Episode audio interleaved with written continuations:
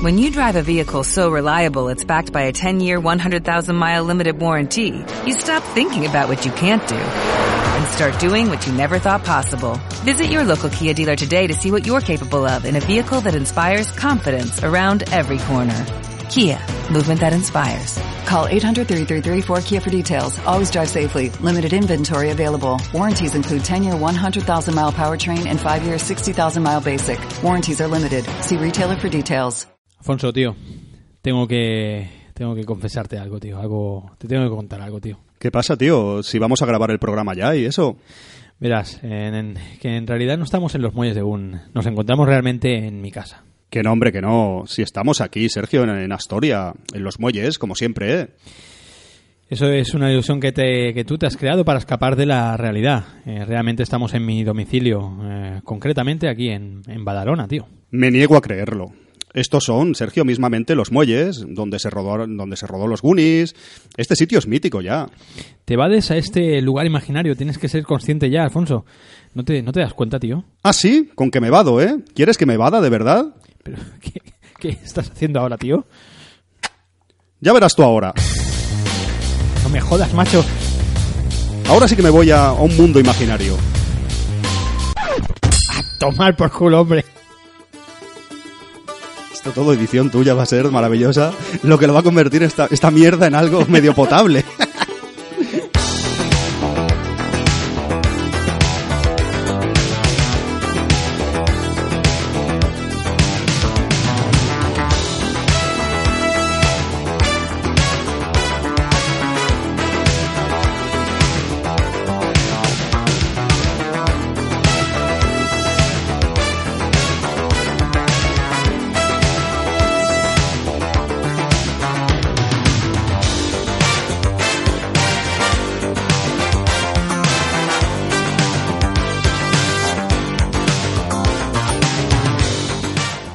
Hola amigos, bienvenidos a los Muelles de Gun. Bienvenidos de nuevo a este programa, a este pequeño podcast de cine que tenemos aquí y estamos aquí con vosotros como siempre en este en este podcast que creó mi amigo Sergio Márquez, que está aquí conmigo. ¿Cómo está Sergio? Hola, Alfonso, ¿cómo vamos, tío? Pues aquí de nuevo en los Muelles de Gun, muy contento de estar eh, cara a cara. Sí, sí, sí, cerrando temporada ya, tío, ¿eh? Efectivamente, porque el último, aunque lo grabamos juntos en Halloween, ¿te acuerdas? Sí. Me sonaba como que estábamos lejos. Estábamos, pues fíjate, el uno enfrente del otro, pero virtualmente, ¿eh? La magia, la magia de, de la tecnología, ¿eh? Que nos acerca eh, habiendo tanta distancia, ¿no? Entre tú y yo, ¿eh? Y ahora, mira, nos podemos tocar el pene y todo. ¡Qué bien, qué maravilla! Qué cercanía, qué cercanía. Estamos aquí en, en Astoria. Mm, estamos en Astoria, ¿verdad? Seguro, ¿no? Sí, sí. Yo me siento Está- un poco la cabeza un poco tonta. no sé por qué será. A ver si, a ver si al final te, te vas a lomo- lobotomizar y... Será la resaca, será la resaca de anoche. Exacto, exacto. Pues nada, eh, ¿con, qué, ¿con qué vamos a ir, Alfonso? Un programa, un especial otra vez, ¿no? Un monográfico, ¿no? Exactamente, Sergio. Como, de- como que- decías, ¿no? Mm. monotemático, sí, es verdad, que estamos cerrando temporada. ¿Quién lo iba a decir, Sergio, que íbamos a cumplir un año ya? Llevamos un año, tío. Un añito, tío, como decíamos en el programa anterior, ¿verdad, tío? Si todo va bien, vamos a cerrar con este con este último programa, ¿no? Con este con este monográfico como hicimos pues hace un año en concreto, justo, ¿no? Ahora con aquel Blade Runner, ¿no? Que retomamos un poco estos Goonies, ay, estos muelles de Goon, iba a decir estos Goonies, ¿no? Estos muelles de Goon, ¿verdad, tío? Estos muelles de Badalona, estos muelles de Estos muelles Badalona. de Badalón, Badalón, Badalún, Badalún.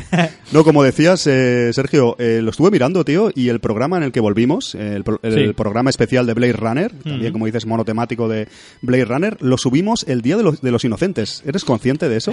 Pues Fue una, una inocentada que dura un año. Una ¿eh? inocentada que dice, mira, volvemos, no- nadie se lo cree, ¿no? Podríamos haber jugado con eso de... Sí, sí, sí. Pero no, es verdad, ha pasado volando, este es el noveno programa, ¿no, Sergio, ya? de Sí, el noveno que será completo, claro. Como Eh, lo- exacto. realmente como lo hemos ido seccionando, ¿no? Hacemos estas tres partes y después la parte entera, pues realmente pues son bastantes más, pero programa completo en sí, pues son, son nueve, ¿no? Llevamos nueve.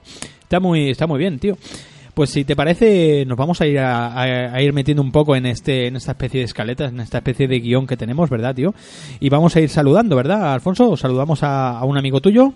Vamos a saludar a Miguelón del Vallés. Miguelón del Vallés. Coleguita Sergio muy cachondo, un colega seguero, muy buena gente, que nos escucha, nos escucha los programas y tal, también le gusta mucho el cine, los videojuegos. Sí. Es un tío muy grande y en todos los sentidos, porque también es muy alto, es Hombre, un pedazo tío. Me lo, me lo he imaginado cuando le llamas Miguelón. Miguelín no es, ¿eh? Miguelín, Miguelín va a ser que no. Miguelito no es. Un abrazo desde aquí a Miguelón del Vallés, a ver si se viene un día a tomar unas cervezas. Sergio, lo conoces en persona. Si cabe, aquí en los muelles. Si Se venga puede- para Astoria. Puede, para- puede venir en si hay cerveza, lo traemos aquí a ¿Sí? Astoria. Ah, Sí. pues perfecto. Pues un saludaco ahí para. Claro, un saludín, no, un saludaco para, Para el amigo Miguelón. Exacto. Un saludón para Miguelón. ¿Qué más, eh, Alfonso? Sergio, tenemos lo del sorteo pendiente, Sorteo ¿verdad? pendiente, pero bueno, hemos, como hemos dicho que al final lo vamos a cancelar. no, hombre, no, que es broma. No, es que al final Play Games and Cars no tiene suficiente dinero para pagar la película. para pagar la, la- hombre, esta gran superproducción que es G.I. Joe, ¿verdad? La Exacto. versión eh, española, precintada, perfectamente nueva, intocada, intocada por nosotros, por nuestras eh, sucias pezuñas, ¿eh, Alfonso? ¿Cuándo vamos a decir el resultado del sorteo, Sergio? Si te parece, lo hacemos al, a- al extra, ¿no? En el extra de este programa, Exacto. al final de todo, ¿verdad? Que lo grabaremos otro día, creo, Sergio. Sí. Realmente hemos de reconocer que es que no hemos recopilado los datos de quién ha participado. ha sido por no, eso. No, realmente es porque queremos hacerlo bien. No, mentira. No, además, eh, en el extra, Sergio, vamos a, no lo hemos comentado, vamos a hacer un poco un repaso de la temporada, ¿verdad? Ya lo adelantamos para quien se quede y escuche el programa completo. Haremos un poco una reflexión de cómo han ido todos estos programas y cómo ha pasado este año, ¿no, Sergio? Volando con todos Sí. estos nueve programas de, Pues de esta sí. temporada. Eso lo tendremos en el extra, tanto lo del concurso, amigos, como un poco una reflexión final de la temporada. Sigamos adelante, Sergio, ¿qué tenemos? Pues nada, eh, comentar pues que, que a partir de ahora, pues el- cuando subamos un programa, un link o hagamos alguna actualización y tal, pues directamente pues, solamente pondremos el link de iBox, ¿vale? Lo cual no significa que hayamos dejado la, otra plataforma que era iTunes, ¿vale? Los que tengan la suscripción o estén eh, descargando desde iTunes, pues lo podrán seguir haciendo, pero nosotros únicamente mo- moveremos el link de, de iBox y ya automáticamente todos tenéis que entender de que automáticamente ya estará también en esa otra plataforma que es iTunes. Pero nosotros desde nuestras redes sociales y demás, pues no vamos a, a darle a darle cancha a ese link de, de iTunes más que nada, no por nada en concreto, ni porque nos paguen, nos dejen de pagar, porque aquí no cobra ni el tato, no cobra ni, ni, ni, ni- no cobro ni yo, ¿sabes? Imagínate, ¿sabes? Que Al revés, pagas, pagas Pa- cosas. Exacto. Pagas exacto, equipo, pagas... Exacto. Pa- pa- pagamos con, con horas de sueño, ¿verdad? Sobre todo hoy, ¿eh, Alfonso? Ya ves, unos madrugones, pagas almuerzos, pagas cosas de... Pues, pues eso, eh, simplemente es porque, porque bueno, es muy poco práctico el tema del link, de eh, moverlo y de pegarlo, te tienes que bajar el programita y bueno, los que tengáis pues ya sabéis que estamos ahí en, iTunes, pero los que, los que veáis solamente el link de iBox, pues como siempre, ¿vale? Eh, las vías de contacto, Alfonso. Vías de contacto, sí. eh, Mira, tenemos un Twitter que es eh, twitter.com eh, arroba me estoy liando twitter.com barra Podcast o arroba Podcast, ya sabéis. efectivamente, también nos pueden encontrar Sergio, Sergio en Facebook, que es facebook.com barra Podcast. Exacto. Tenemos ese, ese blog, ¿verdad? Que últimamente volvió a escribir Jack Barton por ahí, que es muellesgunpodcast.blogspot.com. Ahí pueden leer nuestros artículos, nuestras cositas y también tenéis directamente un email, un mail donde podéis comunicaros con nosotros, que es losmuellesdegunpodcast@gmail.com. Efectiva, efectiva y wonder, como siempre. pues, Alfonso, vamos a empezar con este monotemático. Vamos a empezar, si te parece. eh, ¿Hacemos sumario en este especial o, o qué? Eh, es verdad, vamos a hacer un poco... ¿Un poco sumario? ¿no? Yo, sí, yo, yo te digo ya de, para empezar, Sergio, que me parece muy bien que podamos hacer por fin una peli entera, todo un programa y explayarnos, ¿verdad? Tanto tiempo de... Estoy contento por eso, Sergio, porque no tenemos la limitación de tiempo tan Sí. grande como con las pelis normales. ¿Cómo lo vamos a hacer? Eh, eh, ¿Lo vamos a dividir por tres partes igualmente, verdad, Alfonso? Sí, eso va a ser complicado porque no sé cuánto nos alargaremos, Sergio, Bueno. si tres horas o, o incluso O más. cuatro, y ya esto veremos. será más labor tú de edición luego, a ver cómo lo divides en tres partes según tiempo y temática. Sí. Esto, como somos un poco desordenados, aunque tenemos un guion por delante, le decimos a los oyentes, no Ah. sé cómo No te sé lo montarás luego tú. Va- vamos, vamos a ir por, por, por tiempo. Haremos Sí. tres bloques más o menos de hora y media aproximadamente, ¿te parece bien? Me parece Más o menos. fantástico. que después igual nos estiramos a dos horas cada bloque, pero bueno, da igual. Ya, ya miramos. La idea es eso, hacer tres programas eh, de este especial monotemático, que ahora diremos de qué película es, aunque muchos ya lo habéis descargado, ya sabéis de qué se trata. Pero, pero bueno, más o menos serán tres bloques de aproximadamente una hora y media cada uno. Y bueno, donde abarcaremos pues todo un poquito.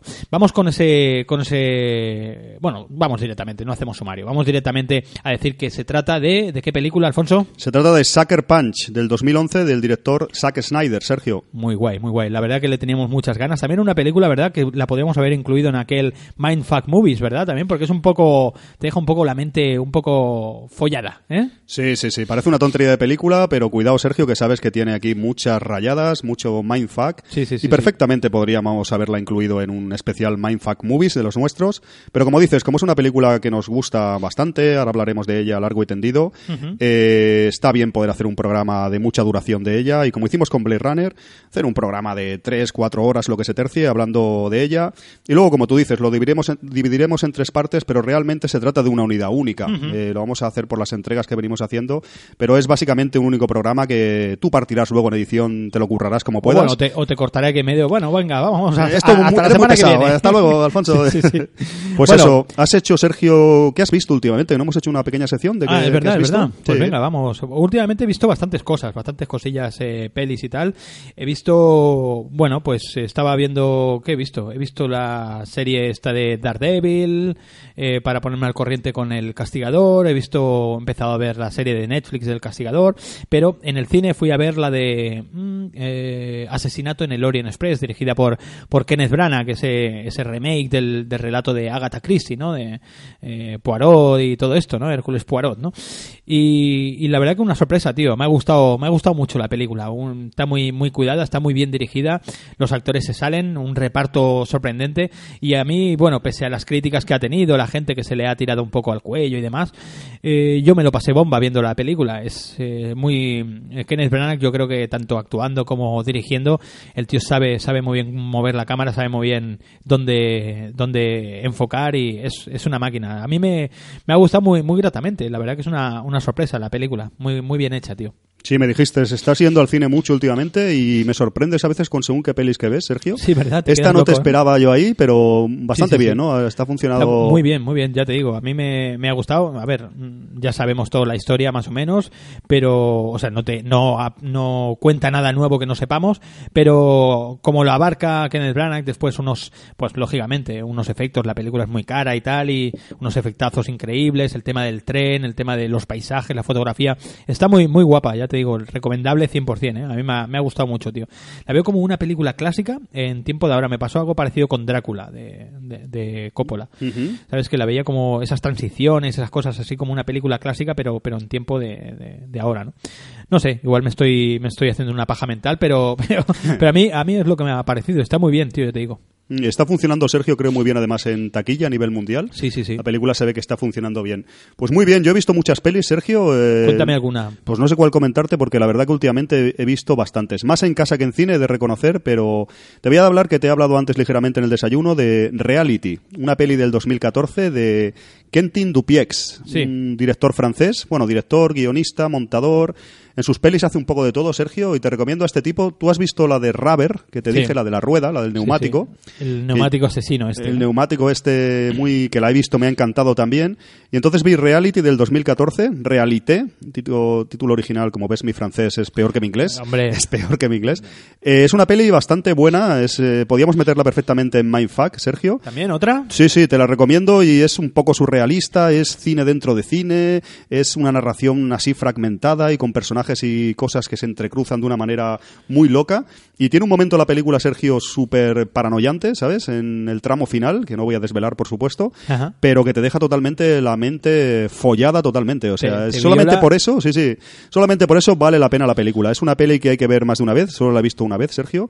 Yo creo que la segunda, tercera vez eh, se entenderá un poco mejor, porque ya te digo que tiene tela.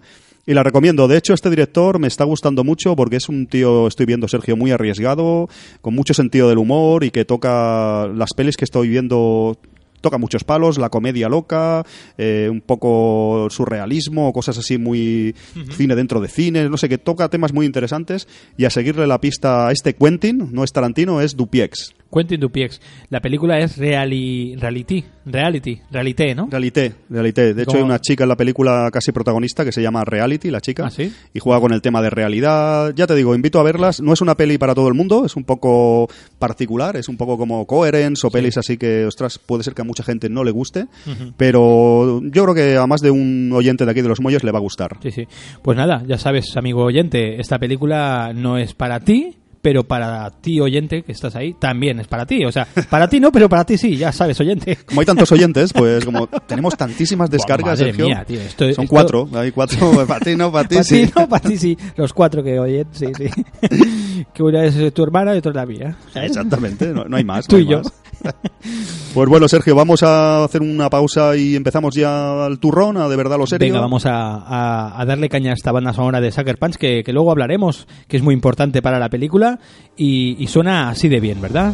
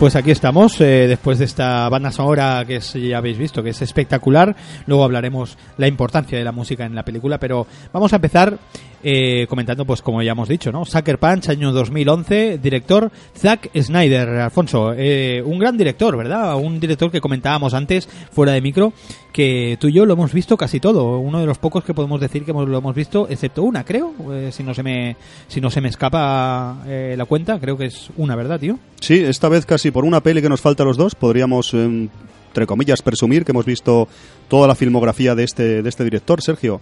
Sucker Punch, ¿no? La verdad que estamos en una película, luego hablaremos más de ella en este sentido, pero es una peli, Sergio, pues bastante un poco polémica cuando salió, ¿no? Para poner Sí. un poco, como tú dices, del año 2011, es una película que, bueno, que es, fue un poco controvertida en su salida, ¿no? Quizás recibe muchas críticas, luego lo comentaremos Sí, eh, sí, más exten- extensamente y tal, pero lo que tú dices, centrándonos un poco en su director y alma mater de esta película, realmente esta película sale de, de su imaginación, de su mente y tal. Vamos a repasar un poco, como dice Sergio, la carrera de Zack Snyder, yo creo que conocido, conocido por todos.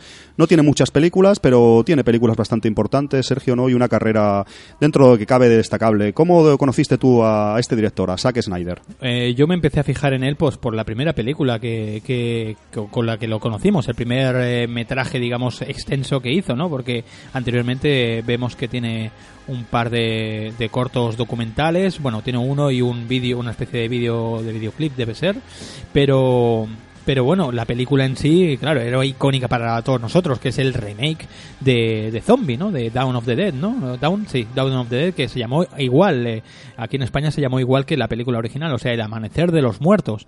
Y con ese remake del 2004 lo conocimos. A mí, la verdad que eh, un director, lo que hablábamos un poco ahora en el coche, ¿verdad, Alfonso? Un director novel que empieza su carrera con un, icono del cine de terror como era Zombie y, y se salió bastante, bastante bien, bastante airoso, ¿verdad, tío? ¿A ti qué te pareció la peli? Sí, sí, además, como tú dices, justamente hicimos aquí en Los Muelles eh, Zombie, hicimos la película del, del recientemente fallecido Romero, y mira, da la casualidad que hicimos Zombie eh, y hicimos también un extra de remakes, ¿no? Estamos un poco Exacto. entre las dos cosas, porque es como tú dices, un remake complicado de una peli muy mítica dentro del género de, de terror y Sí, sí, sí. del subgénero este de muertos vivientes, ¿no?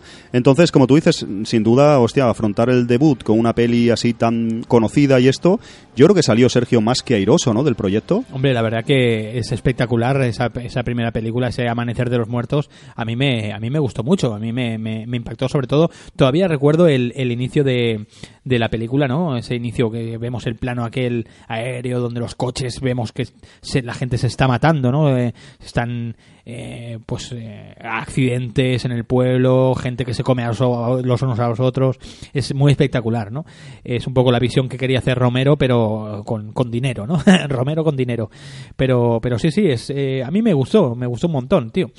Sí, sí, con este remake de Dawn of the Dead, eh, Sergio, como tú dices, ya un poco Zack Snyder ya intentaba un poco, dio las, pe- las primeras pinceladas de lo que sería su estilo, ¿no, Sergio?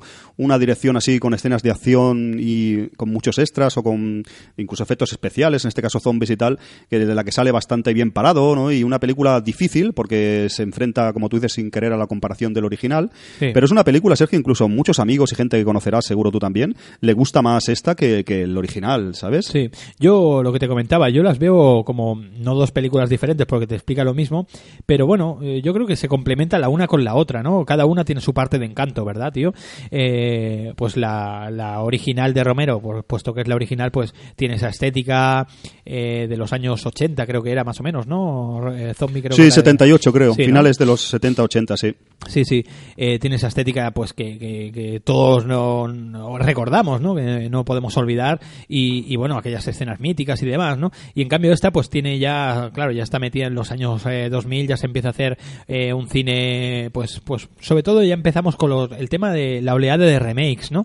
Pero este pues ya te digo, eh, yo no lo tomé como un remake más, sino era una película tenía pues un poco eh, el sello de este director que, que, poco a poco íbamos a ir conociendo con todo lo que nos venía no de este Zack Snyder pero ya apuntaba maneras no este tío ya sabía un poco bien lo que lo que hacía y ese homenaje brutal a, a la película no yo creo que está muy bien el amanecer de los muertos tío Sí, sí, aparte, como tú dices, es una, es una peli que aporta muchas cosas respecto al original, ¿no? No se limita, Sergio, a ser un, un remake tal cual, calcando prácticamente y solo adaptando cosas de un poco de el estilo en los años que estamos comparado con los finales de los 70, cuando se rodó la primera. Creo que el final era totalmente distinto y tenía bastantes novedades eh, entre los personajes y eso.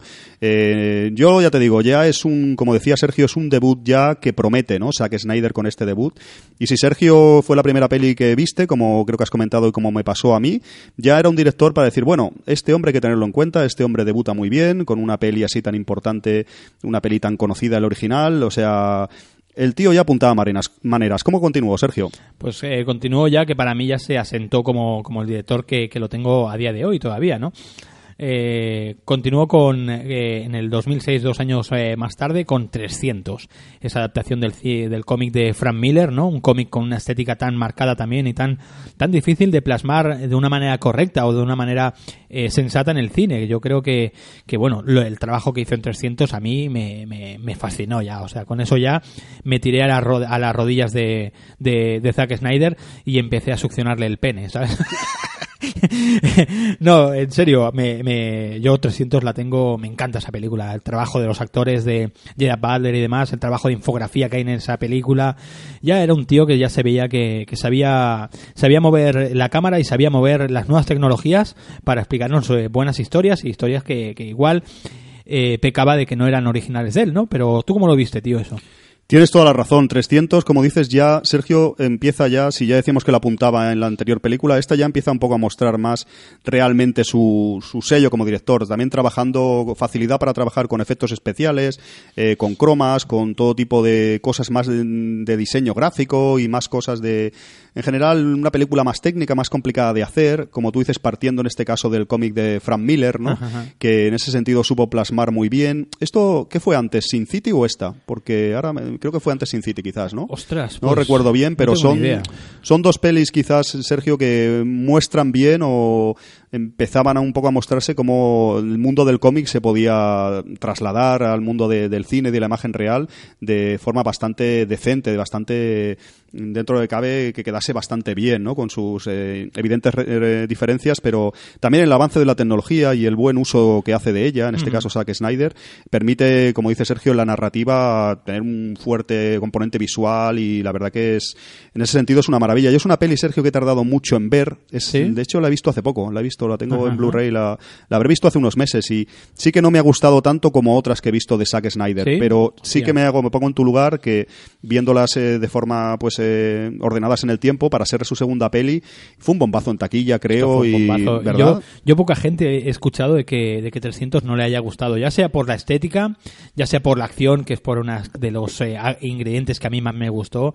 Ahí estaba, se estaba moviendo en una acción eh, casi casi marcial, ¿no? Un- una acción brutal y, todo pues enfocado de una manera increíble. Esas cámaras lentas, eso, esos movimientos en medio de la pausa, era, era algo bestial. Y retomando un poco lo que tú decías antes, eh, año 2005 era Sin City, o sea, el año de antes.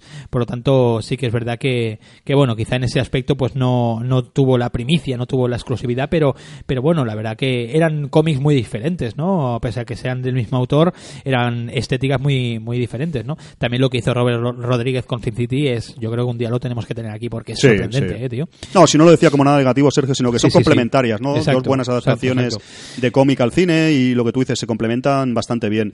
Eh, en esta película ya ejerció como productor, por cierto, no, no lo sabía. De... Sí, sí, sí.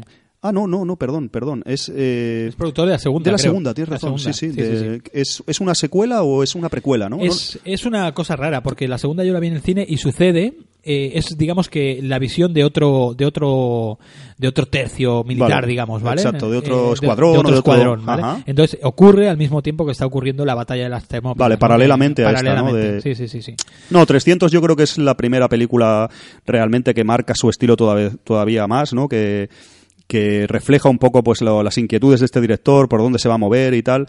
Hay una serie de cosas, Sergio, tú me comentabas, creo, antes, eh, desayunando ahí el bocata, que suelen ser en marcas de fábrica de él, ¿no? Como decías, no sé si me has dicho lo del el puñetazo en la cara, por ejemplo, en cámara lenta, ¿no? Sí. Esto sale prácticamente en todas En las pelis, todas las ¿no? pelis, ¿no? Un rollo ahí Sí, de... sí, sí. Tiene una serie de cosas, como tú dices, el tema de ralentizar la acción o incluso acelerarla a veces.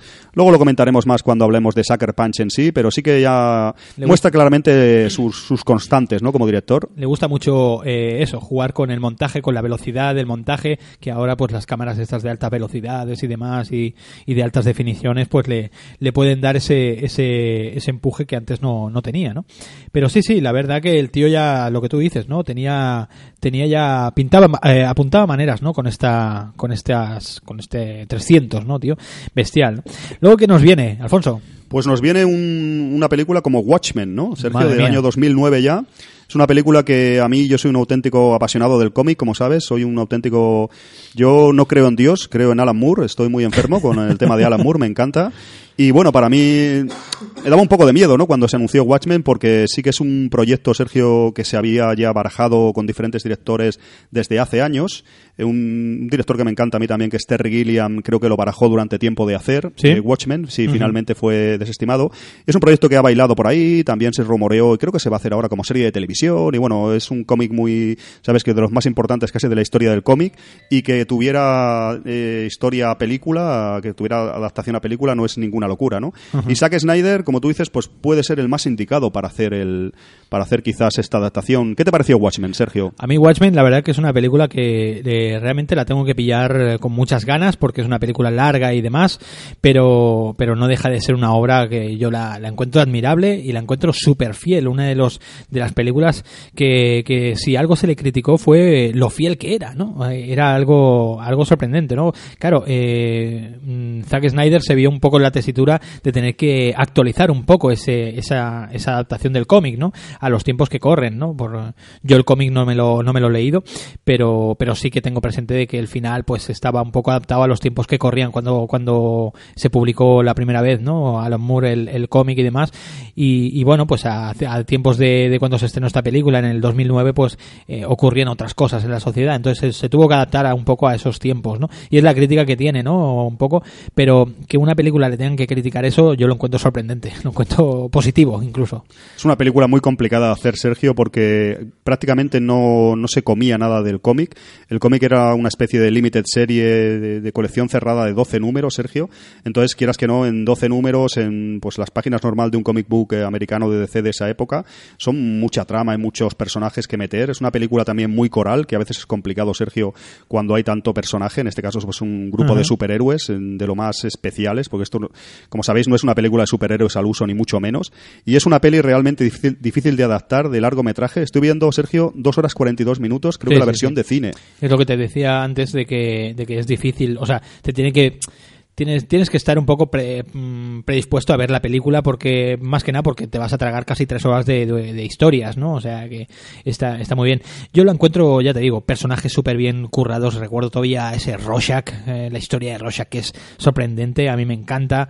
Y, y bueno, todo, ¿no? Un poco el bufón, toda aquella peña, ¿no? Y, y el el eslogan aquel, ¿no? ¿Quién vigila a los vigilantes? ¿no? Watches the Watchmen, ¿no? De, sí, sí, no. La verdad que yo, yo la encajé, Sergio, como soy tan fan del cómic, eh, la encajé un poco, pues, iba un poco a la defensiva, ¿no? Porque sabes que cómics que te gustan mucho a veces sucede, sobre todo de superhéroes, los más eh, típicos, ¿no? Do- Superman, pues eh, que si Spiderman y tal, pues siempre hay muchos cambios. La Patrulla X, por ejemplo, X-Men, hay muchos cambios siempre del cómic, como sabes, a la peli inevitablemente, ¿no? Y entonces yo tenía un poco de miedo que destrozaran, Watch, destrozaran Watchmen, quizás como hicieron un poco como V de Vendetta, que a mí personalmente respecto al cómic no me gusta nada, y quizás yo la abordé, Sergio, la encajé como un poco a la defensiva, cuando realmente luego... Es una peli muy curiosa, porque se parece tanto al cómic, Sergio, que no me gusta, o no me ¿no? Claro, Eh, claro. porque a veces me quejo de, Sergio, no es fiel al cómic, y en este caso es muy fiel, y dices, hostia, es fiel, pero no sé, mm, algo aquí no me encaja. A veces las pelis, lo hemos comentado, creo, es mi opinión, Sergio, pero eh, no se pueden adaptar tal cual, ni del libro ni del cómic, hay que, como tú decías, meterle ingredientes propios, hacerlo un poco adiente al género del cine, ¿no? Porque son medios diferentes. No podemos pretender que un cómic sea exactamente igual que el cine o que los videojuegos o que cada medio tiene sus cosas y Exacto. sus eh, maneras de ser y sus formas de comunicar, ¿no? De, son lenguajes diferentes, ¿no? Que siempre decimos, ¿verdad? Que eh, esa típica frase que, que ta- a, a tantos nos gusta, ¿no? Esa de me gustó más el libro, ¿no? Me gustó más el cómic. Pues bueno, es como cuando me dicen a mí, oye, ¿te ha gustado, yo qué sé, ¿te ha gustado Watchmen? ¿Te ha gustado Superman? Ah, bueno, pues eh, me me gusta más comer pizza, ¿no? Es, tiene lo mismo, para, ¿no? para mí La misma lógica. Me ¿sabes? gusta más la pizza con piñas, hace falta y todo. ¿no? De- no hay problema. Hombre, Superman está bien, pero prefiero la pizza con, con cuatro quesos. Ahí está, ahí está. Es, es una comparación maravillosa. Sí, sí, sí. Sergio, yo Watchmen creo que ya es un poco su confirmación, sobre todo desde el punto de vista narrativo. Sí. Y tiene mucha más complicación en cuanto también a efectos especiales. Sabes que tienes un auténtico tour de force, en movimientos de cámara, coreografías de peleas, eh, todas las constantes que estamos diciendo un poco que tiene Zack Snyder en esta película ya. Si en 300 ya, cuando se deja notar de verdad, creo que Watchmen es una confirmación, ¿no? Una Sí, película sí. muy difícil, se desarrolla en muchos sitios diferentes, con Doctor Manhattan, por ejemplo, el episodio que, que- que está fuera de la Tierra, tiene muchísima complicación con tanto personaje, Sí, sí, sí. un diseño de producción tan mezclado que ni es ni futuro ni pasado, es una cosa un poco rara. Watchmen creo que es una gran película y la Sí. confirmación de, de Zack Snyder. Sí, aquí ya se veía un poquito, pues eso, lo que tú decías, ¿no? Esas coreografías, ese, ese bestiales a nivel, a nivel de, de, de, de, de pe- de peleas y de coreografías de... Multitudinarias, de- con muchísimos sí, de, Hong. Kong, ¿no? De, Sí, que hacía un Yuen Buping y toda esta gente, ¿no? Y está, está so- soberbio, además, el tío le da ese toque, eh, pues, infográfico para, para contar la, la, la pelea, ¿no? Y demás, que, que es sorprendente. Tiene dos, dos puntos fuertes, que es eso, ¿no? Las luchas, ¿no? Sobre todo, a mí me, me encantan. Y el, y el, el pene de Doctor Manhattan. Ah, sí, sí, sí. ahí- ¿Ves cómo es fiel? Eso, en cualquier otra película no saldría. hubieran puesto unos gallumbos Claro, rápidamente y ahí no, no, se le ve de la polla, pues se le ve la polla, no pasa el nada. nabo, de- el nabo. No, no, yo la verdad que Watchmen reconozco que tengo que volver a verla y que la he visto dos o tres veces y cuanto más lo veo más me gusta. Al principio cuando la vi en cine, como decía, era un poco, ah, no es igual que el cómic o se parece demasiado al cómic y no me gusta tanto. Eh, yo creo que es una peli a reivindicar y bastante chula y una semilla importante también, Sergio, para lo que fue Sucker Punch, ¿no? Un aprendizaje más para lo que veríamos luego en la peli que estamos tratando hoy. ¿Qué más sigue, Sergio? Pues eh, luego viene esa, ese, ese espolón que tenemos ahí tú y yo clavado, esa, esa espinita clavada que no la hemos podido ver. Y mira que, que nos habíamos hecho con ella, ¿eh? pero, pero no la hemos podido ver. Es que es Gahul, la leyenda de los guardianes del año 2010, una película de animación, ¿verdad? Una historia de, de búhos. Es maravilloso, ¿eh? Tú, harías- Búhos, ¿eh? tú- tú eres director, tío. ¿Tú harías una película de búhos después de hacer 300 y Watchmen, tío? Hombre, depende cuánto me pagaran, Sergio. No, yo me Tú- muevo solamente por tema creativo. No, hombre, para mí- claro, claro, Para claro. mí el dinero no, no importa. De, No, no, o ¿Cuánto sea, me pagas por estar hoy aquí, Sergio? Bueno, ya sabes, lo acordado. Lo acordado, lo acordado. Y eso, ¿no? Lo acordado. Alfonso. Vale, vale. No vamos a Yo hablar me de- muevo todo por no va- temas vamos a hablar de euros aquí. por temas creativos, como sabes. de Esto, este Gahul, la leyenda de los guardianes, como dice Sergio, esto está basado, creo... Es eh, lo que te iba a preguntar. sí. ¿Es- ¿Está basado en algo esto? Esto está basado, creo que era un, un libro para niños, creo Vaya. que es. Eh, no lo hemos dicho, luego lo diremos cuando hablemos del guion de Sucker Punch, eh, lo comentaremos un poco más profundamente, pero como decía Sergio, hasta ahora, como veis, eh, veis Zack Snyder está haciendo siempre proyectos basados en, en diferentes fuentes, en cómics, como en el caso de Watchmen, eh, otra novela gráfica como es eh, 300, o bueno, son eh, películas El que ya Muertos, como remake del. Amanecer de los Muertos. Y en este caso, Sergio, es un, es un libro infantil, creo, creo. Ah. Eh, y bueno, es un poco curioso que saltase a hacer esto, ¿no? Realmente sí que por otro lado, Zack Snyder ya tenía la experiencia suficiente en cuanto a trabajar con estudios de efectos especiales y con infografía, ¿verdad, Sergio? Pero en este caso estamos hablando una película infográfica de animación por ordenador, totalmente. Me- Yo tengo curiosidad. Yo creo que cuando acabe el, el- acabemos el programa y tal, eh, estos días me la, me la, me la baja, bueno, me la, me la veré. ¿Te la comprarás, me la decir? compraré, me la compraré, exacto. Exactamente. Eh, no, bueno, eh, no me, no me oculto. O sea, todos descargamos películas. No todos compramos. Yo no, yo no. No, Yo no todos compran, pero cosa que tú y yo sí que hacemos. ¿vale? Eso es verdad. eso. Pero bueno, eso es otro tema. Bueno, eh, pues la veré porque me, me- me- me da curiosidad esta película, tío. Eh, porque viendo los créditos vemos que, que han participado, pues por ejemplo, el mismo equipo de Stunts que siempre suele trabajar con, con eh, Zack Snyder, actores de acción y demás, ¿no? Digo, coño, si es una película de búhos, ¿qué hacen, no? O sea, O al fin y al cabo, como muchas cosas, Sergio, son motion capture, actores que luego sustituyen y tal, pues mira, dentro de cabe ya tenía cierta experiencia y mira, más o menos supongo que Sí, sí, sí. se ve que está relativamente bien considerada esta película. Yo, si te soy sincero, es que yo vi los carteles o vi por ahí algo y no, no sé si no hacía mucho hincapié en que era de Zack Snyder, pero yo ni lo sabía que Yo era tampoco. suyo. Es como tantas pelis Es- que... Sí, que se salen un poco de la, de la tónica, ¿no? Un poco. Es como esa película de, de Scorsese, ¿no? Aquella que decíamos del, del chaval, ¿no? La de... No me acuerdo cómo se llamaba, aquella eh, fantástica, ¿no? Sí, la de Hugo, ¿cómo es? Hugo, Hugo, Sí, sí. exacto, ¿sabes? Que se salen un poco de la tónica que suelen Sí. hacer estos directores, ¿no? Y esta, pues O a lo parece un poco... Robert Zemeckis, Sergio, que se desmarcaba con, Con Polar Polar Express, Express, y con sí. pelis de animación un Sí, poco sí, sí. que, o yo que sé, Spielberg con Tintín, Tintín, también sí, sí, no sí. es tan raro, pero yo en su día yo creo que no se publicitó bien, o hasta a mí en concreto no llegó Sergio que esta No, no. película de- era de Zack Snyder, ¿no? Es curioso, tío. Me imagino ahí a, a- a Damon Caro, ¿no? El, el, el, el coordinador de peleas que suele utilizar eh, Zack Snyder. Luego hablaremos de él un poquillo. Sí, haciendo... Bueno, mira, tienes que darle con el ala así y le miras con los ojos bien abiertos. porque eres un búho, es un búho, unos ojazos de rollo ahí de...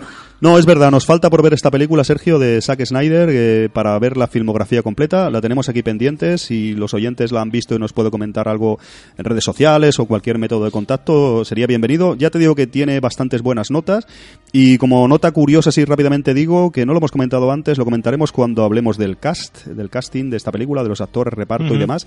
Está ya Abby Cornish en esta película. ¿Ah, sí? Sí, la podríamos decir protagonista de Sucker Punch, luego miraremos quién Sí, es la protagonista, hablaremos. Sí, sí, la protagonista, pero está ahí haciendo un papel de supongo una de las búas o no sé quién será de Se llaman búas, ¿no? Se, se llaman lechuzas, ¿no? lechuzas, lechuzas y búhos, búas, búas, me lo acabo de inventar, búas de no, pues lo dicho, eh, ya empezó igual que, por ejemplo, en Watchmen está con Carla Gugino. Hay una serie de actores que, como iremos viendo, pues son recurrentes un poco. ¿Está Carla Gugino aquí también? Eh, aquí no está Carla Gugino, está en Watchmen. Ah, ah, verdad. En verdad. 300 creo que no estaba, ¿verdad? De, 300 no, 300 estaba Lina Heidi. Eh, Exactamente. También. No te fijaste tú en ella. Yo no, ni en Carla Gugino tampoco me Solo fijado. miramos los machos de 300. Eran todos tíos Hombre, machos. Gerard- eh, Gerard Butler ahí, Las ¿sabes? tías no resaltaban, ¿eh? Sí, No. sí, sí, sí.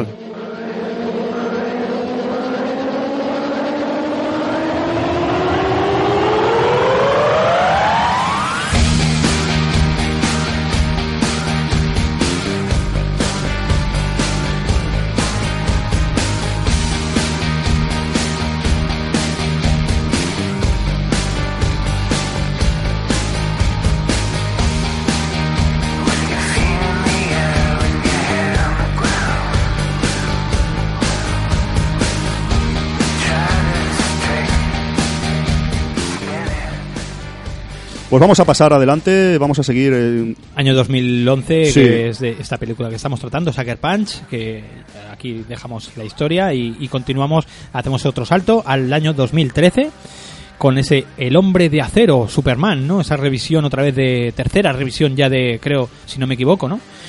Tercera o uf, me he tirado ahí un poco al barro, ¿eh? No sé. sí, en cine así a nivel se Sí, puede considerar. Seguro me, me saldrá alguien, sí, porque en el 73 hubo un Superman, Nah, pero en bueno, da principio igual. de cine así Sí, que Richard Donner, Richard ¿no? Donner, estaba la otra de que salía Kevin Spacey haciendo de, de malo. Exacto.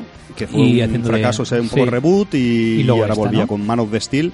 Después de Sucker Punch, de la película que estamos tratando hoy.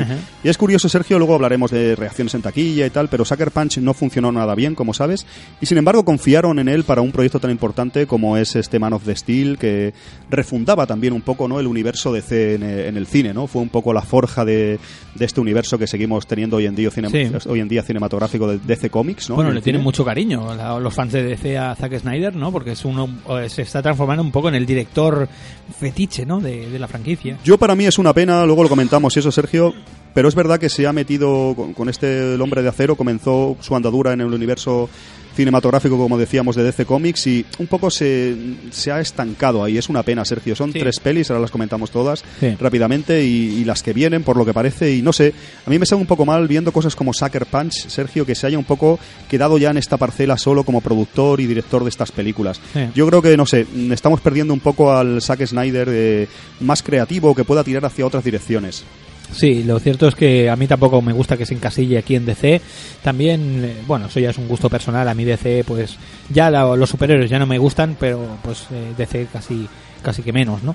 Pero bueno, eh, el Hombre Acero retomaba un poco ese, ese reboot de, de personajes eh, de cómic pues más serios, más oscuros, más en la pauta que hizo Christopher Nolan con ese Batman, ¿no? Ya más todo más gris, todo más más mm, sí, eso, más oscuro, historias más más duras, ¿no?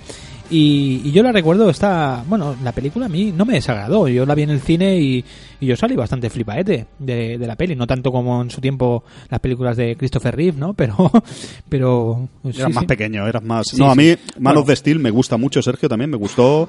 La verdad que, hombre, prefiero Sucker Punch, la verdad, pero Man of the Steel me la considero una película bastante decente.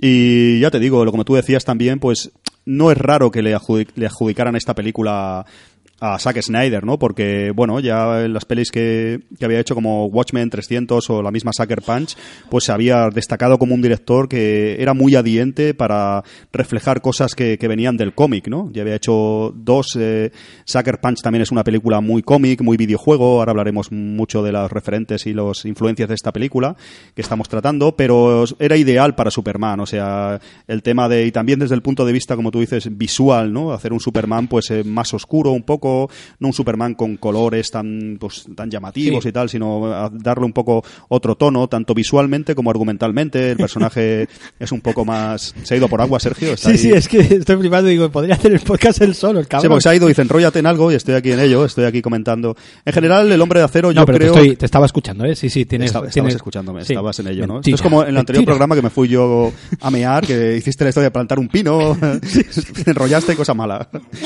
Pues eso, El Hombre de Acero, 2013, una peli que funcionó bastante bien y tal, y que continuaba Con la ese, carrera con de ese Zack Superman Snyder. nuevo, ¿no? También, ese, ese actor nuevo que. Henry Cavill. Henry, sí. Lo hace, lo hace bien, ¿no? Es un buen Superman, ¿no? Yo, tío? para mí me, me ha gustado mucho y tal. de Lo que no me ha gustado tanto es la siguiente que viene, Sergio. Si quieres pasamos a ella ya. Eh, Batman contra Superman, ¿te refieres? Exacto. Es eh, El Amanecer de la Justicia, tres años más tarde, 2016. Es una película que creo que Sergio no ha visto todavía. Sí, sí que lo he visto. ¿Sí que la has visto? Sí, sí, sí. Ah, vale. eh, Sí, sí, que ¿Qué te es- parece, Sergio? Bueno, la película a principio me, me gusta, está bastante bien, ¿no? Esta es la de Batman que es Ben Affleck, ¿no? Creo recordar, ¿verdad? Y- Desgraciadamente sí. Sí, ¿no? Vale. Y sale también la primera aparición de Wonder Woman, creo también. ¿Verdad? Gadot sale Gal Gadot también. sale. Nalga, Nalgadot. Nalgadot. pues. Nalgador. Bueno, la película, ya te digo, sí que es verdad que por la parte final de la película para mí se, se derrumba. De hecho, todo el tema cuando sale eh, Wonder Woman y tal, lo encuentro un poco, bueno, que no me, no me acaba de, gustar mucho. Pero bueno, tampoco es el odio que la, ha implantado la gente a esta película, ¿no? No sé, parece que, que los fans son un poco con esta película, ¿no? No sé, eh, yo es que no soy, ya te digo, yo es que cómics de Batman y de Superman y tal, pocos he, he leído, no me he empapado en el universo, o sea que, bueno, sí que es verdad que Superman, por ejemplo, me gustó mucho más, ¿no? Pero es una película más, más, más seria, la veo más seria, ¿no? Esto ya es un poco entrar en el juego que, entra, que ha entrado Marvel ya, ¿no? De entremezclar universos y, y ya cuando entra en ese, en ese plan yo ya me pierdo y me bajo del, del tren, ¿sabes? Yo aquí sí que disiento un poco contigo, Sergio, de... No me gustó, disiento, siento, ya lo he dicho. Disiento. Eh, Sabía que lo ibas a hacer. ya me adelanto. No me gustó esta película nada. La verdad que, eh, personalmente, a mi- en mi opinión, respecto al Hombre de Acero, es un bajón de peli, Sergio. Como tú dices, también hay muchas cosas. Mezclar personajes, ostras, no sé.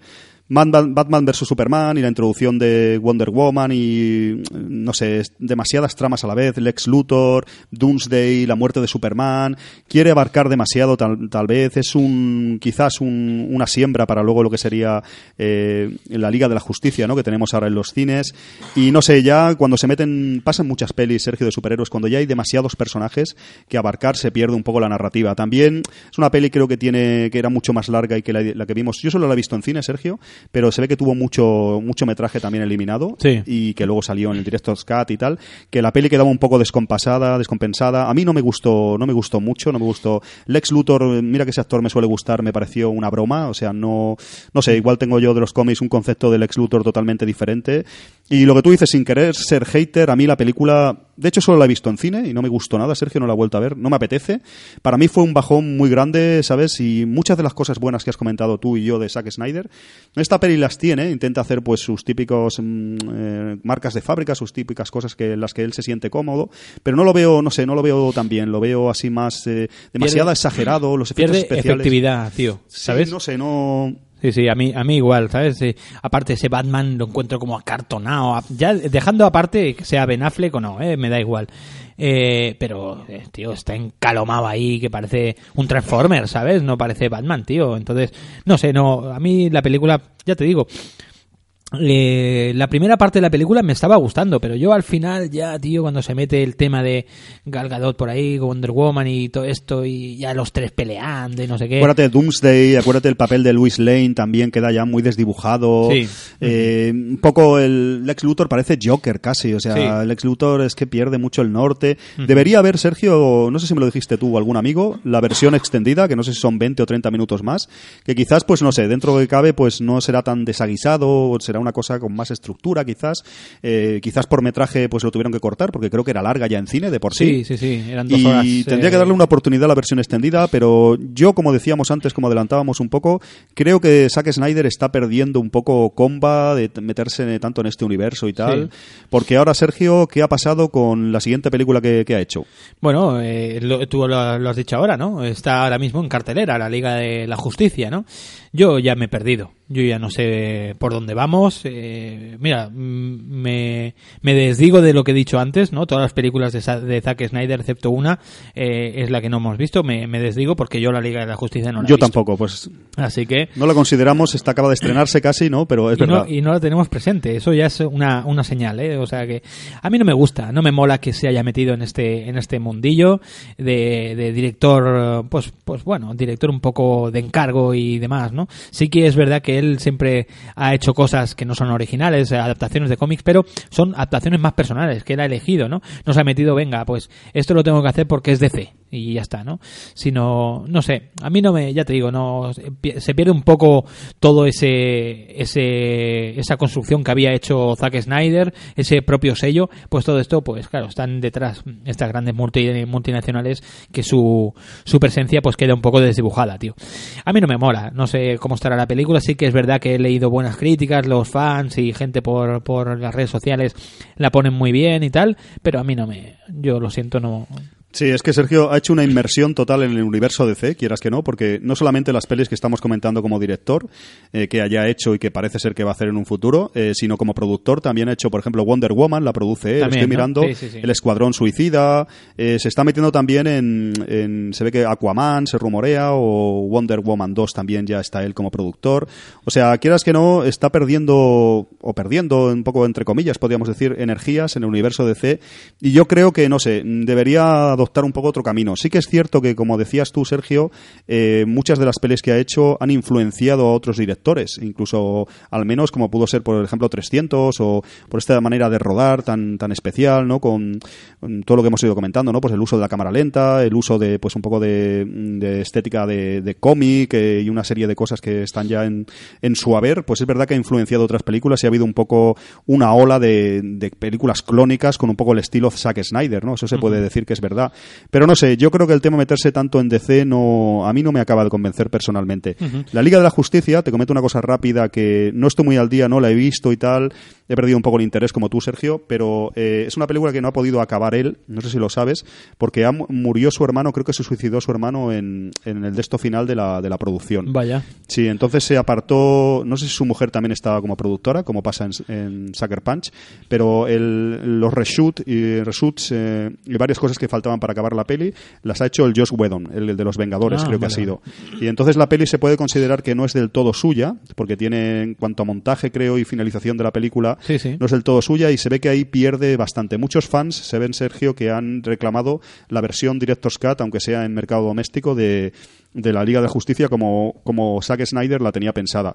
Pero se ve que no va a ser posible por tema de que los planos de efectos especiales o por una serie de detalles no vamos a ver la película. O sea, la película eh, está dirigida por él, pero no del todo. Se ve que se ve que, ya te digo, Josh Whedon creo que ese es el que ha acabado la, la película, ¿no? Es un poco ahí... Y no sé si esto influirá a que en un futuro no continúe con, con DC Comics. Ahora, no sé si está la cosa en el aire, Sergio, lo desconozco, no, sé- no lo sé con certeza.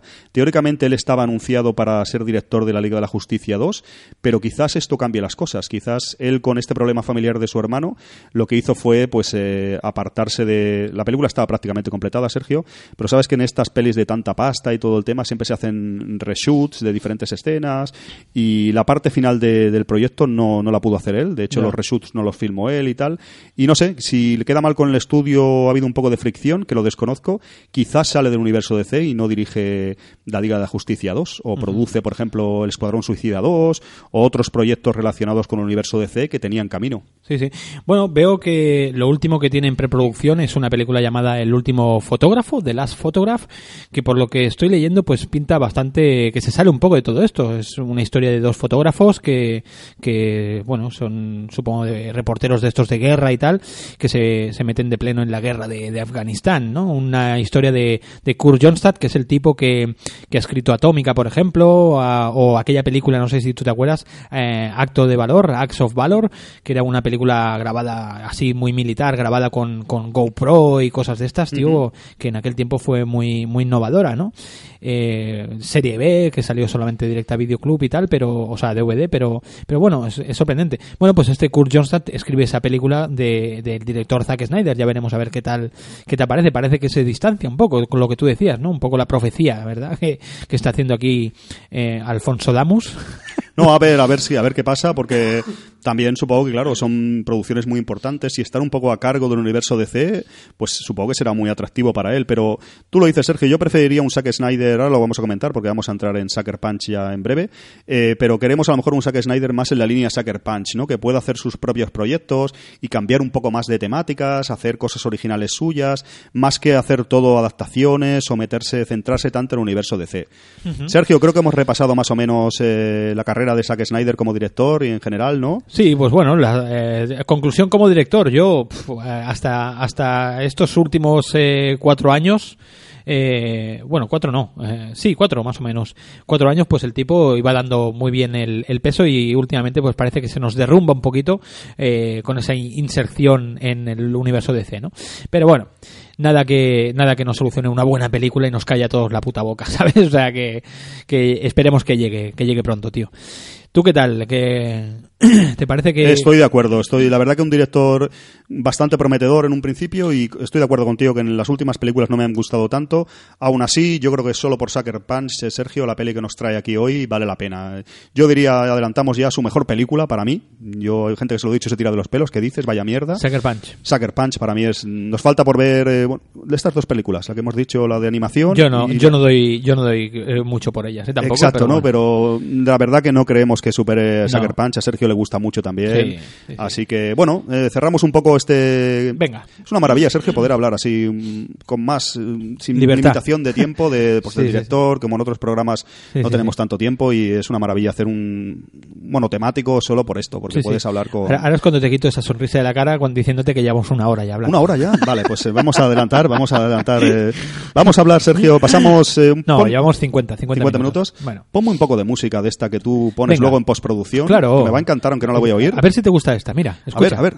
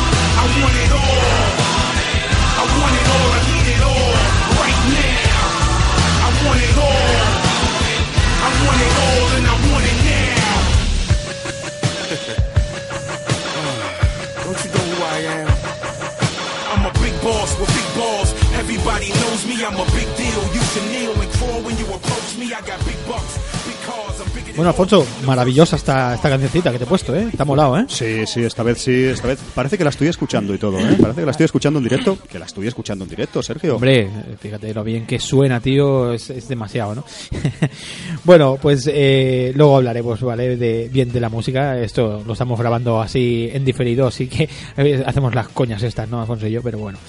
Bueno, Alfonso, vamos con el siguiente punto que tenemos aquí en esta, en esta especie de escaleta que, que has hecho, tío, eh, a la que hemos llamado eh, Génesis del proyecto. Me gusta ese nombre, tío.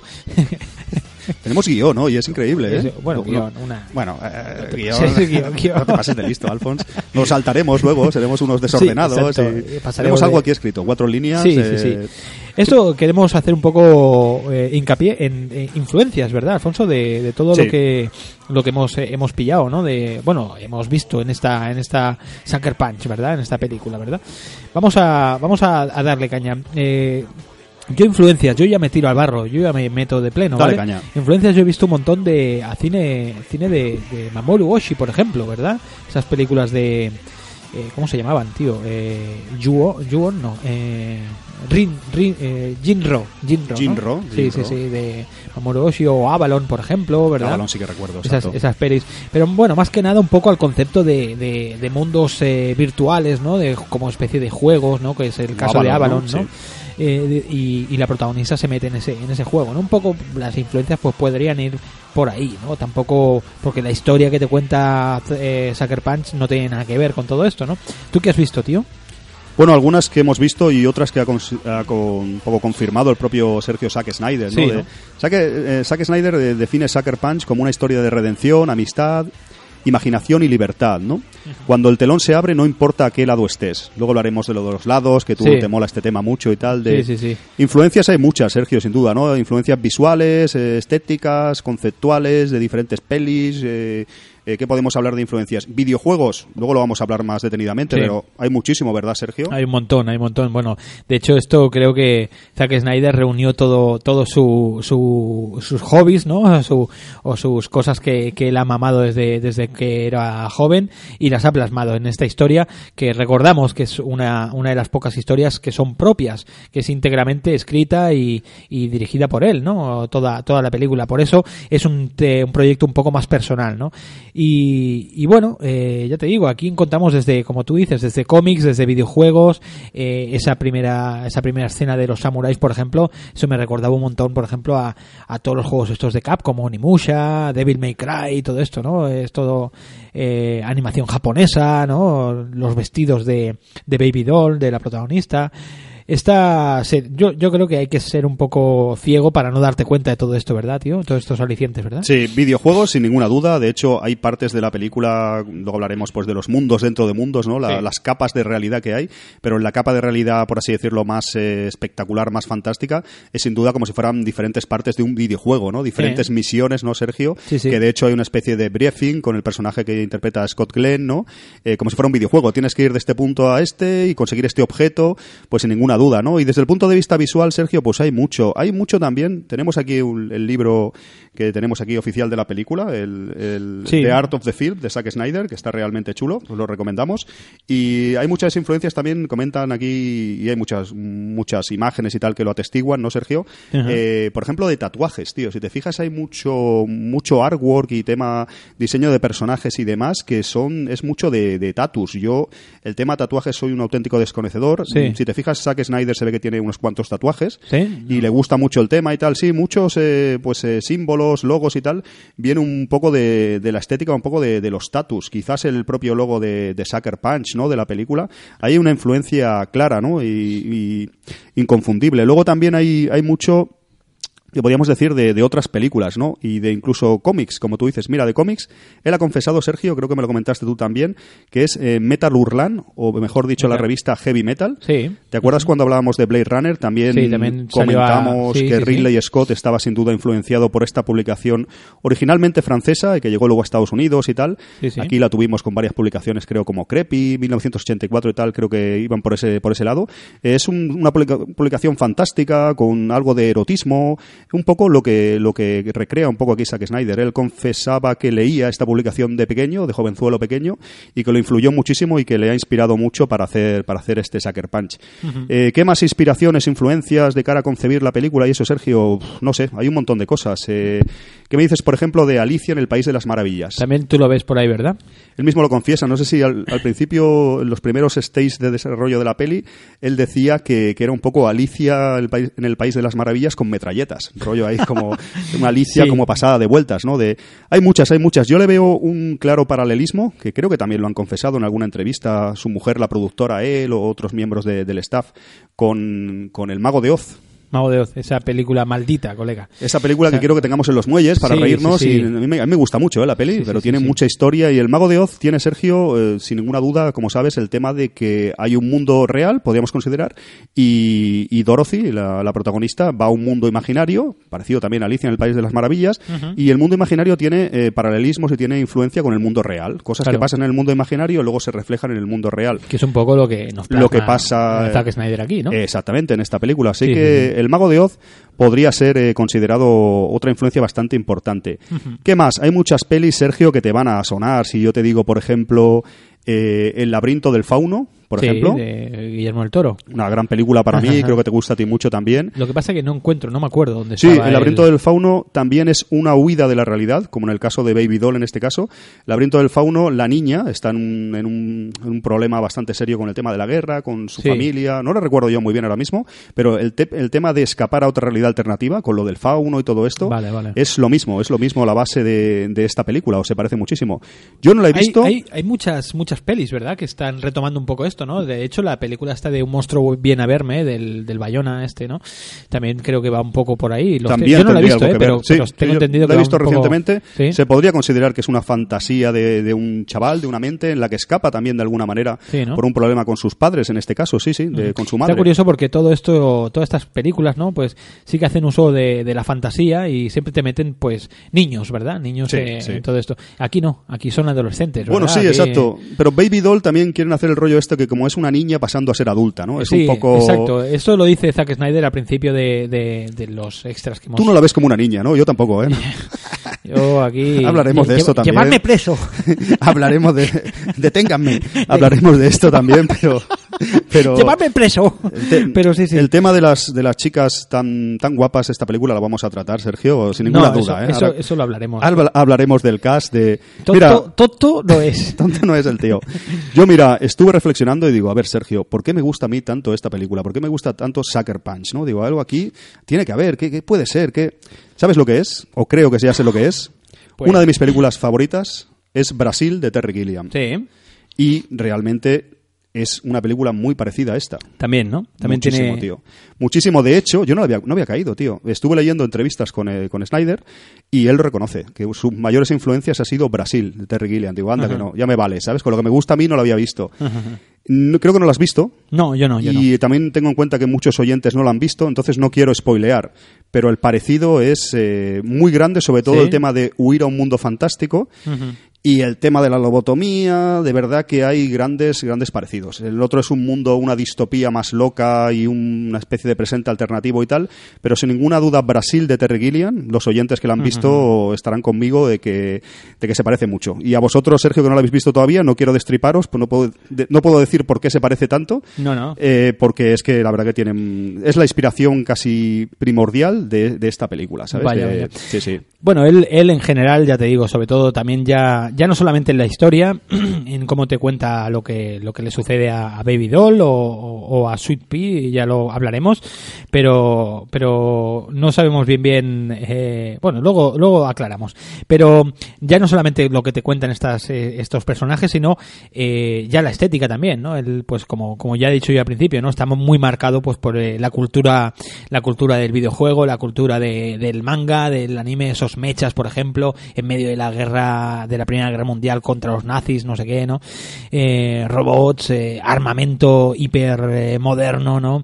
Esos planos también, ya solamente también la manera de rodar es muy manga, muy eh, me recordaba incluso a, a, a este a Masamune Shiro, ¿no? El, el, el escritor de, de Ghost in the Shell y demás, ¿verdad?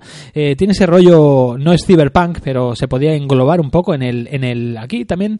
eh, esto sería steampunk, ¿no? Más También, parecido al steampunk, el- ¿verdad? Sobre todo en el momento este del mundo Sí. es totalmente Sí, steampunk, sí. ¿no? El steampunk sí. con... Sí, sí, sí, sí que... Mira, Sergio, tengo lo que tú decías del atuendo y cerrándolo de Brasil. Mm. Eh, textualmente Terry Gilliam dice... O sea, Terry Gilliam, digo yo. Zack Snyder, Dice... Esa fue realmente Brasil, eh, el film que me inspiró para hacer esta película. Eh, sin embargo, a diferencia del mundo sucio y grotesco de Gilliam, esta película Sucker Punch tiene mujeres jóvenes, eh, escasamente vestidas con poca ropa y armadas con un armamento potente. Pero así la base es bastante similar. Dice, el atuendo de estas heroínas muestra la influencia del manga, como decía Sergio, Sí, sí. el anime en Snyder.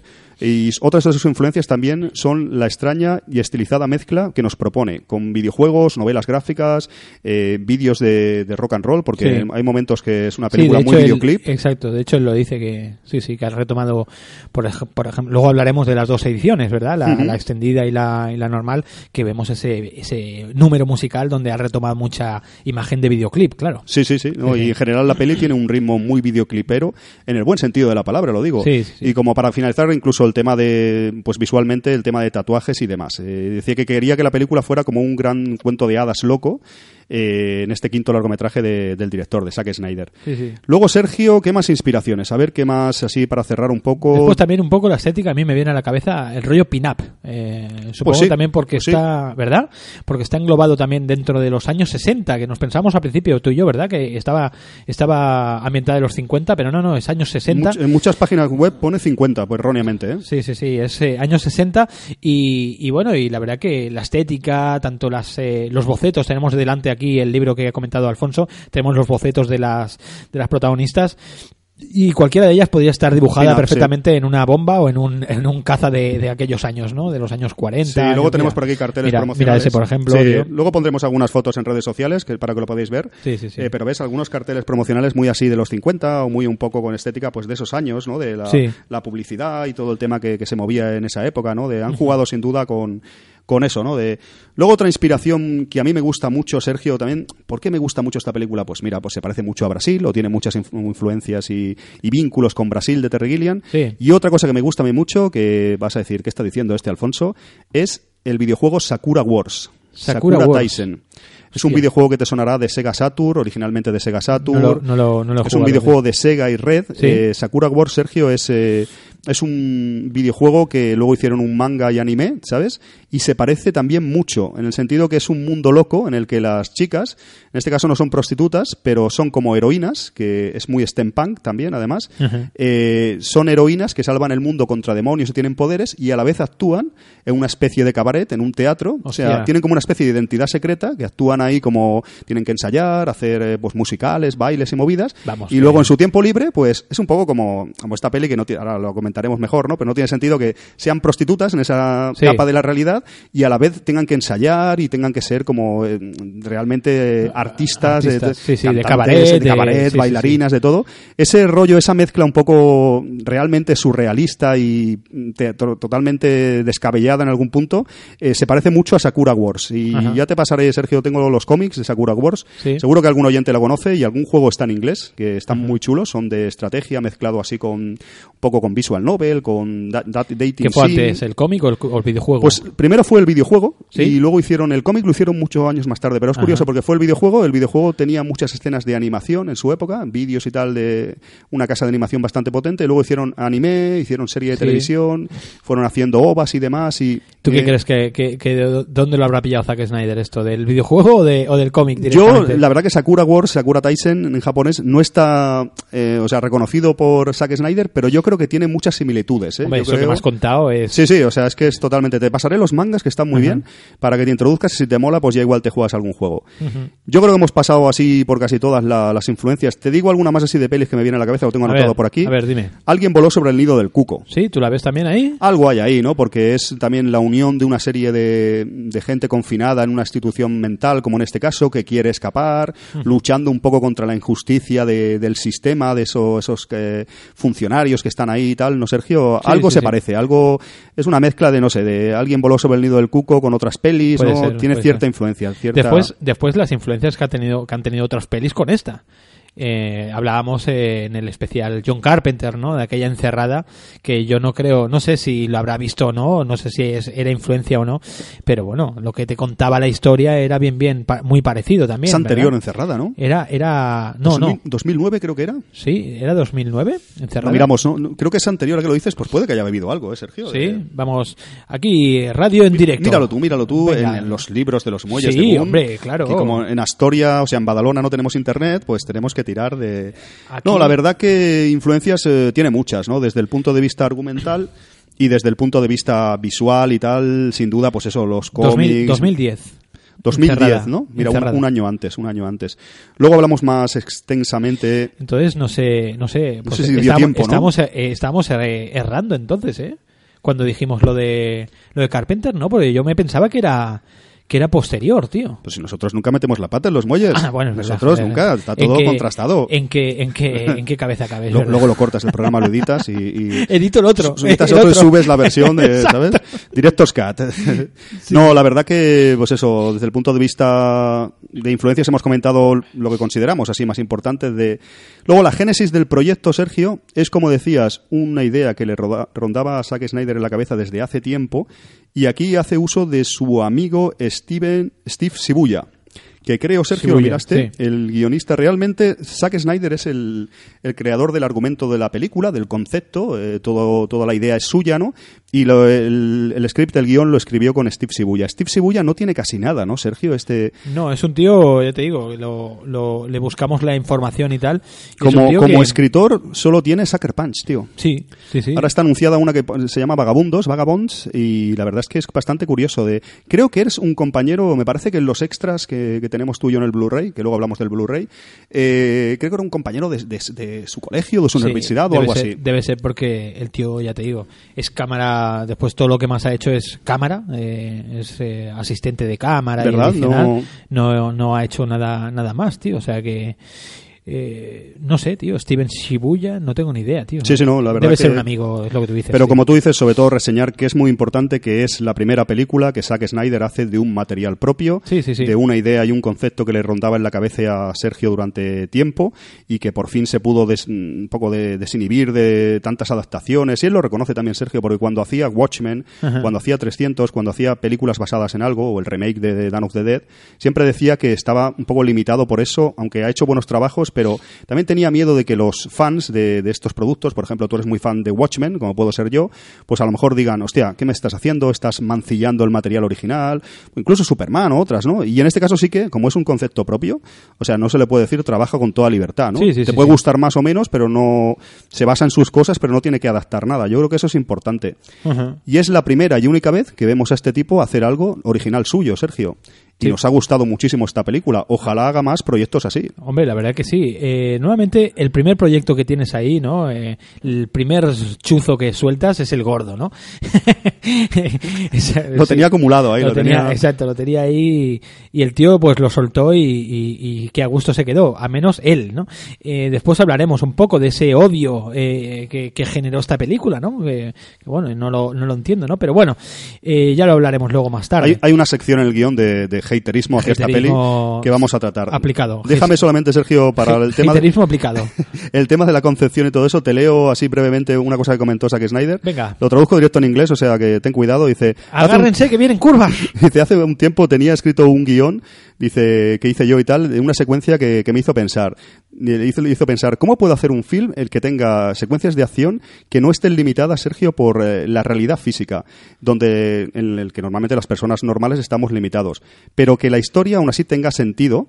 Eh, ¿Cómo me lo puedo montar, no? Y por cierto dice, no como mierdas como Ultraviolet, el propio Zack Snyder, sí, sí, ahí mete tralla. Uh. Dice, y algo así, ¿no? Él le narraba, le, le rondaba la cabeza, ¿no? Narrar algo así, ¿no? ¿Cómo puede hacer algo, como hace en esta película, la tercera capa de realidad, ¿no? Que ahora comentaremos. ¿Cómo puede hacer algo que sea totalmente libre de concepciones en cuanto a, pues a lo físico, a lo Sí, visual? sí, Las sí. chicas son auténticas superheroínas, hacen de Escenas que no todo. vengan al cuento y, Claro. y que, y que entren en la película, ¿no? Pues mira, una manera de articularlo es con el tema de... Echando mierda de Ultraviolet, ¿no? Eh, de Ultra- Me encanta.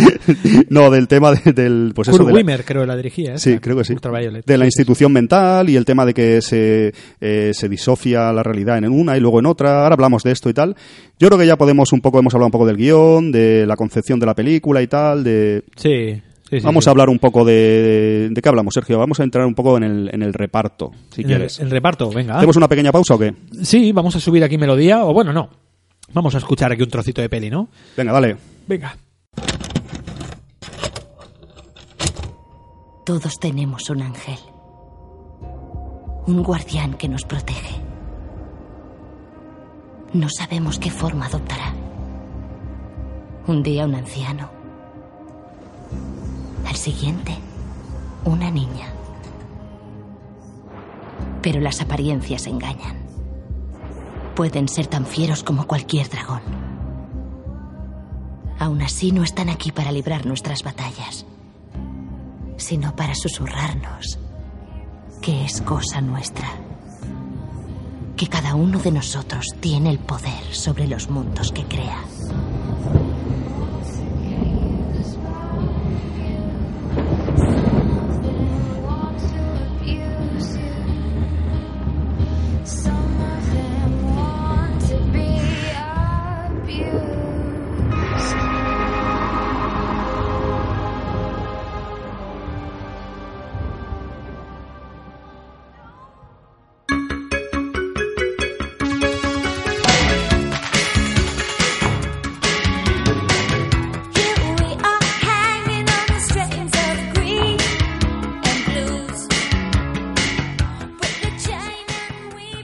Buenas, chavales. Estoy montando eh, el programita, así que creo que aproximadamente una hora y veinte de, de- cada parte, pues eh, yo la veo bastante, bastante razonable. Si os parece, lo dejamos ya para de aquí a ocho días. Volvemos con esa segunda parte, con más cositas entre Alfonso y yo, hablando más cosas sobre este especial eh, Sucker Punch, este especial eh, monotemático con el cual damos finalizada esta segunda temporada. Así que, amigos míos, amigos y amigas, la semana que viene, de aquí a ocho días, nos volvemos a escuchar. Venga, hasta luego.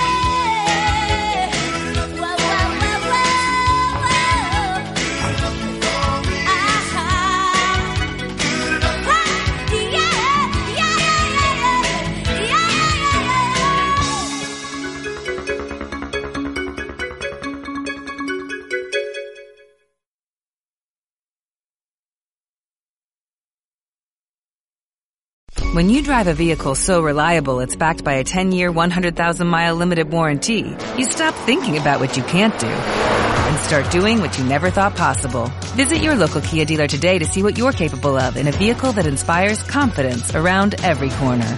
Kia, movement that inspires. Call 800-333-4KIA for details. Always drive safely. Limited inventory available. Warranties include 10-year 100,000 mile powertrain and 5-year 60,000 mile basic. Warranties are limited. See retailer for details.